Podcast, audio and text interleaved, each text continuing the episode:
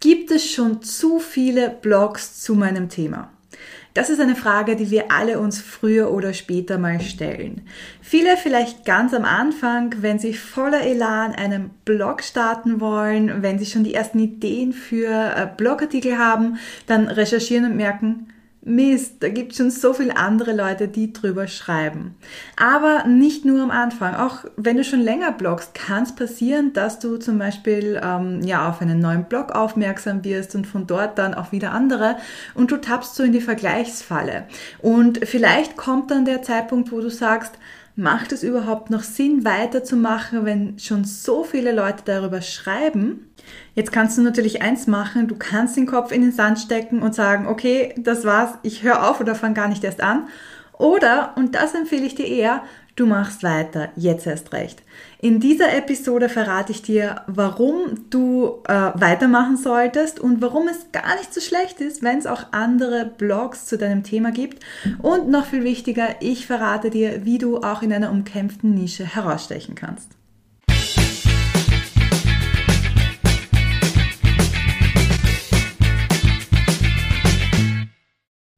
Lass uns mal mit dem ersten Punkt starten, nämlich warum solltest du trotzdem bloggen, auch wenn es schon andere Blogs zu deinem Thema gibt?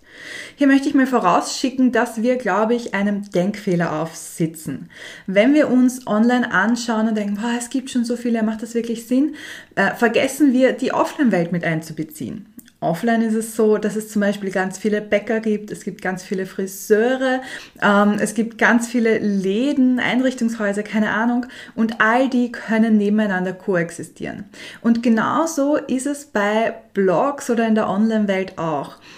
Du musst nicht die Einzige sein, sondern du musst einfach herausstechen. Das schauen wir uns nachher gleich noch an. Aber zum ersten Grund, warum ist es wichtig oder warum solltest du trotzdem bloggen? Sieh es als Bestätigung.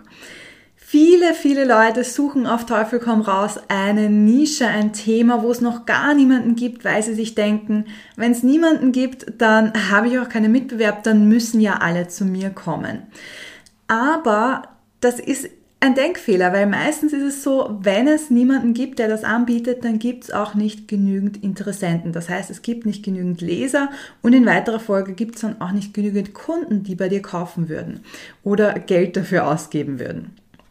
Natürlich kannst du immer auf eine Marktlücke stoßen, die zur Goldgrube wird und äh, du kannst das neue Trendthema entdecken, aber meistens ist es halt leider so, dass nicht oft genug, äh, oft genug danach gesucht wird. Stichwort Suchvolumen, wenn du die Keyword-Recherche machst, wirst du schon sehen, dass es vielleicht Themen gibt, nach denen nicht so oft gesucht wird.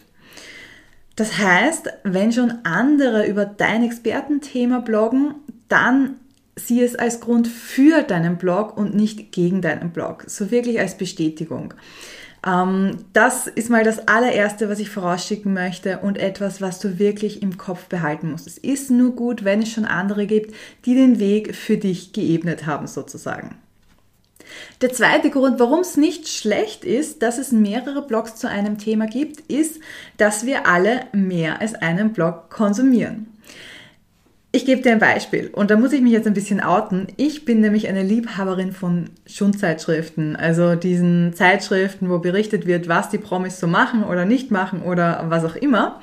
Und ich lese sie gern so als intellektuellen Ausgleich zu meiner Arbeit, wenn du möchtest. Und ich lese nicht nur eine Zeitschrift, sondern ich lese gleich drei Zeitschriften. Ich glaube, es sind drei, keine Ahnung. Äh, mal mehr, mal weniger. Und die Infos, die da drin stehen, die unterscheiden sich tatsächlich nur minimal. Manchmal sind die Bilder anders, manchmal das Layout, manchmal die Texte. Und trotzdem lese ich alle. Was will ich damit sagen? Wir lesen, wenn wir uns für ein Thema interessieren, nicht nur einen Blog, sondern gleich mehrere. Und das gilt jetzt nicht nur für die Unterhaltung, sondern das gilt auch äh, dann, wenn es darum geht, Know-how anzueignen. Bestes Beispiel auch wieder von mir, wie ich erfahren habe, dass ich schwanger bin mit Zwillingen, habe ich mich auf die Suche gemacht nach Blogs, die sich um dieses Thema drehen, wo es Tipps gibt, wie man mit Zwillingen überlebt und so weiter. Das heißt, du siehst, äh, wir wollen alle so viel wie möglich über ein bestimmtes Thema erfahren, das uns gerade interessiert. Und deshalb werden wir auch nicht nur einen Blog lesen, sondern so viele Quellen wie möglich. Und der dritte Grund, warum es nicht schlimm ist, wenn es mehrere Blogs zu einem Thema gibt, ist, äh, dass du einzigartig bist. Jeder Blogger ist einzigartig. Und äh, vielleicht denkst du dir, gut, aber jetzt steht schon so viel da und ich kann eigentlich keine Fakten mehr liefern, keine, ähm, kein Know-how mehr, weil das gibt es alles schon, das können sich die Leute zusammensuchen. Ja, das stimmt vielleicht. Aber Du kannst deine Persönlichkeit einfließen lassen, deine persönlichen Stories einfließen lassen. Das Schöne am Bloggen ist, dass Bloggen wirklich ein persönliches Medium ist und ja nicht nur eine unpersönliche Zeitschrift ist, sondern du kannst äh, dein Expertenwissen einfließen lassen und eben deine Erfahrungen. Wir alle haben unterschiedliche Weisen, etwas zu erklären und ich muss da immer an den Mathematikunterricht von früher denken ich äh, war nicht gut in Mathe und ich hatte zweimal einen Nachzip, so nennt man die äh, Wiederholungsprüfung bei uns in Österreich. Und ähm, ich habe einfach nicht richtig verstanden, was mein Mathelehrer mir erklären wollte. Und war dann immer in, äh, in Ferienkursen, wo ich sofort äh, wusste, wie etwas funktioniert, weil das in diesem Nachhilfekurs einfach anders erklärt wurde. Und das Gleiche kannst du auch auf dich umlegen. Vielleicht hast du Leser, die eine Sache schon 500 Mal gelesen haben und sie haben es trotzdem immer noch nicht verstanden. Aber dann wählst du die richtigen Worte, verknüpfst das vielleicht mit einer äh, persönlichen Geschichte von dir die Leser können sich sofort etwas darunter vorstellen. Und das ist halt das Schöne. Deshalb macht es auch weiterhin Sinn, wenn du einen Blog schreibst. Und das ist auch ein Thema, das in Zukunft sehr viel wichtiger sein wird, glaube ich, gerade wenn wir uns die Thematik ähm, künstliche Intelligenz anschauen. Denn künstliche Intelligenz kann keine persönlichen Stories liefern, die musst immer du liefern. Und auch deshalb wird es immer wichtiger sein, hier auf das äh, auf die Persönlichkeit zu setzen, aber dazu kommen wir auch gleich noch. Das heißt, ähm, nur du kannst wirklich deine persönlichen Geschichten einfließen lassen und das macht auch den Unterschied. Wenn du jetzt dann gerade vorher denkst, wo ich dir erzählt habe mit den Schundzeitschriften und meinen äh, Erfahrungen mit den Zwillingsblogs, das ist etwas, was du in keinem anderen ähm, ja, Medium, auf keiner anderen Plattform hören wirst. Und noch ein Punkt, der da sehr gut dazu passt und den ich da hervorheben muss, ähm, du verkaufst, wenn du ein Online-Business hast, nicht aufgrund deines Angebots, äh, natürlich auch, aber nicht nur, sondern du verkaufst hauptsächlich aufgrund deiner Persönlichkeit, weil die Leute dich mögen, weil sie was mit dir anfangen können und ähm, nicht nur aufgrund deines Wissens. Das heißt, hier ist es ganz wichtig, dass du eben mit Hilfe deines Blogs auch deine persönliche Seite zeigst.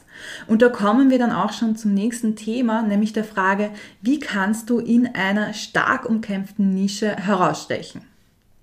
Und beim ersten Punkt, den habe ich eigentlich fast schon vorweggenommen, aber ich möchte ihn einfach nochmal sagen, weil er so wichtig ist, zeige Persönlichkeit. Menschen kaufen von Menschen und sie kaufen nicht von Webseiten, wo Informationen draufstehen. Deshalb ist es ganz wichtig, dass du in deine Blogartikel auch deine Persönlichkeit einfließen lässt. Das machst du mit Hilfe deiner Schreibstimme, wenn du so schreibst, wie du sprichst. Das machst du aber auch, indem du die Leser mit in den Alltag nimmst. Stichwort Storytelling, wo du so kleine Anekdoten erzählst. Und das machst du, indem du Erfahrungen, aber auch Fehler mit ihnen teilst. Also du musst nicht perfekt sein. Auch das ist wichtig. Du musst nicht perfekt sein, damit die Leute bei dir kaufen, sondern du darfst ruhig deine menschliche Seite zeigen. Und äh, die meisten von uns haben Fehler. Der zweite Punkt, wie du es schaffst, in einer stark umkämpften Nische hervorzustechen, gerade mit dem Blog, ist mit Hilfe deiner Schreibstimme. Die Schreibstimme ist eigentlich ein Teil der Persönlichkeit, aber halt ein wahnsinnig wichtiger für alle, die einen Blog schreiben, weil anders als in einem Podcast oder in einem Video kannst du ähm, ja nur durch das geschriebene Wort dich ausdrücken. Deshalb ist es umso wichtiger, dass du nicht schön schreibst, so wie wir das im Deutschunterricht zum Beispiel gelernt haben, sondern dass du wirklich so schreibst, wie du auch sprechen würdest. Das bedeutet, nutze ruhig Füllwörter, nutze Umgangssprache, natürlich nur in dem Rahmen, wo es die Leute auch verstehen, Ich erkläre zum Beispiel österreichische Wörter ganz gerne in meinen Blogartikeln, aber mach all das. Ich weiß, man liest ganz oft die Empfehlung, dass man all das weglassen soll, dass der Text möglichst clean ist, aber ganz ehrlich, ich finde es wichtig, dass die Leute wissen, wie du tickst und auch was sie von dir erwarten können. Ähm, ich finde den Vergleich immer recht gut äh, wenn du jetzt wirklich schön sprichst und alles möglichst gut ähm, formulierst, dann fühlt sich das quasi so wie ein gefaktes Dating-Profil an, das absolut nicht der Wahrheit entspricht. Und wenn man dann mit der Person auf ein Date geht, dann merkt man ganz schnell, okay, das ist überhaupt nicht die Person, die ich mir vorgestellt habe. Und genauso ist das halt auch, wenn jemand deinen Blog liest und auf Basis dessen mit dir arbeiten möchte und dann merkt, das ist überhaupt nicht die Person, die ich mir vorgestellt habe. Und deshalb ist es so wichtig, dass du hier wirklich versuchst, deine eigene Schreibstimme zu finden. Das heißt, schreib nicht von irgendwem ab, weil der Schreibstil gerade total in ist, sondern versuch deinen eigenen Schreibstil zu finden. Der dritte Punkt, kopiere andere nicht. Und das ist mir ein ganz, ganz wichtiges Anliegen, weil ich so oft mitbekommen, wie Kolleginnen und Kollegen kopiert werden und auch meine Blogartikel wurden schon kopiert. Und das ist wahnsinnig nervig für die Person, die du kopierst natürlich, aber es bringt dir selber auch nichts, weil die Person hat ja eine bestimmte Strategie im Kopf.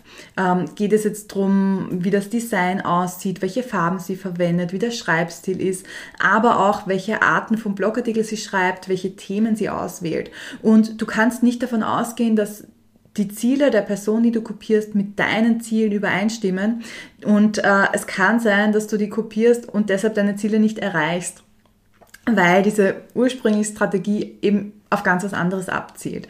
Deshalb ist es absolut sinnlos, das zu machen und wie gesagt, ist auch wahnsinnig nervig.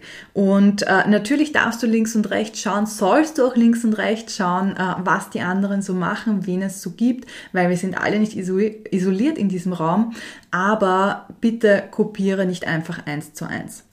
Die vierte Idee, die ich für dich habe, wie du dich auch in einem umkämpften Thema durchsetzen kannst, ist mit Hilfe einer Nische. Was ist eine Nische? Das ist im Prinzip ein kleiner Teilbereich deines großen Überthemas, das es dir sehr viel leichter macht, als Expertin oder Experte bekannt zu werden. Warum? Das Überthema ist meistens sehr groß und es gibt sehr viele Blogs dahinter. Aber äh, wenn du dich spezialisierst, dann ähm, gibt es eben nur eine Handvoll und du hast es nicht mit 100 Mitbewerbern, sondern vielleicht nur mit zwei oder drei zu tun. Wie könnte das Ganze jetzt aussehen? Du könntest dich auf ein bestimmtes Themenbereich ähm, beschränken. Wenn du zum Beispiel virtuelle Assistentin für Social Media bist, dann könntest du auf deinem Blog nicht über ganz Social Media schreiben, sondern über LinkedIn. Das heißt, dass du einen LinkedIn-Blog zum Beispiel hast. Ähm, als Ernährungsberaterin könntest du dich zum Beispiel auf eine bestimmte Kundengruppe spezialisieren, dass du sagst, du machst nicht für alles und jeden Ernährungsberatung, sondern nur für Kinder. Das sind nur zwei Möglichkeiten, wie du deine Nische ähm, ja, festlegen kannst. Es gibt noch andere Möglichkeiten. Einen Blogartikel dazu habe ich dir unter äh, dieser Episode verlinkt. Da kannst du mal hineinschauen, was es da für Möglichkeiten gibt und dort habe ich auch Beispiele für dich. Ein kleiner Extra-Tipp, wenn du das machst, halte deine Nische in einem Blog-Konzept fest, weil die Nische ist so einer der Grundlagen für deinen Blog, der sich wahrscheinlich nicht allzu viel ändern wird. Es kann schon mal sein, dass du ähm, vielleicht deine Zielgruppe ein bisschen veränderst oder einen anderen Themenbereich dazu nimmst. Aber ich finde es immer sehr wichtig, dass du im Moment bloggst. Das heißt, dass du in dem Moment, wo du jetzt bloggst, volle Klarheit hast. Und da ist es wichtig, ähm, das einmal aufzuschreiben, damit du auch jede Entscheidung, die du dann triffst für deinen Blog, auf dein Blogkonzept, wo diese Nische auch drinnen ist, äh, abstimmen kannst. Zum Beispiel, welche Kooperationen gehst du ein, welche Blogartikel schreibst du, welche Kategorien hast du und so weiter. Eine Anleitung, wie du dieses Blogkonzept schreibst, gibt es auch bei mir. Ähm, das verlinke ich dir auch in, ähm, unter diesem, dieser Episode. Und mit diesem vierten und letzten Tipp äh, ist das Quartett komplett quasi, mit dem du dich von anderen Blogs in deiner Nische abheben kannst. Nämlich zeig Persönlichkeit, damit du einzigartig wirst. Finde deine eigene Schreibstimme, dass die Leute dich kennenlernen können. Kopiere andere nicht, sondern finde deinen eigenen Weg und heb dich durch eine Nische ab. Und dann kann man die Frage, lohnt sich ein Blog eigentlich noch in einer umkämpften Nische auch eindeutig mit Ja beantworten, weil du einfach nicht der hundertste Blog bist, sondern weil dein Blog einzigartig ist. Und diese, äh, dieser Blog würde ich jedem empfehlen, weil ein Blog einfach die perfekte Basis ist, um deine Community aufzubauen, um Know-how rauszugeben, aber auch um Vertrauen aufzubauen. Und um das geht es ja im Endeffekt, dass wir eine, den Lesern eine Möglichkeit geben, uns kennenzulernen und äh, Vertrauen zu uns aufzubauen, damit sie dann auch zu Kunden werden. Ich hoffe, diese Episode ermutigt dich dazu, mit dem Bloggen zu starten, wenn du gerade am Beginn bist und dir denkst, soll ich mir das antun? Oder äh, weiterzumachen, wenn du gerade in einer Phase bist, wo es vielleicht nicht ganz so läuft, wie du gerne hättest. Bleib dran. Ich weiß, dass es einschüchternd sein kann, so viele andere Blogs zu sehen, aber wie gesagt, behalte den Fokus immer auf dir, auf deinem Thema, deiner Persönlichkeit und deiner Nische. Wenn du jetzt nicht ganz genau weißt, was deine Nische ist oder dir nicht sicher bist, ob deine Nische wirklich profitabel ist, dann lade ich dich ganz herzlich zu meiner fünftägigen Challenge ein, in fünf Tagen zur profitablen Nische, wo wir genau das herausfinden. Das heißt, wir schauen uns an, was ist dein Thema, wann ist eine Nische zu groß oder zu klein was ist oder wer ist deine Zielgruppe und hat deine Nische wirklich Potenzial, kann man damit auch Geld verdienen und Leser gewinnen.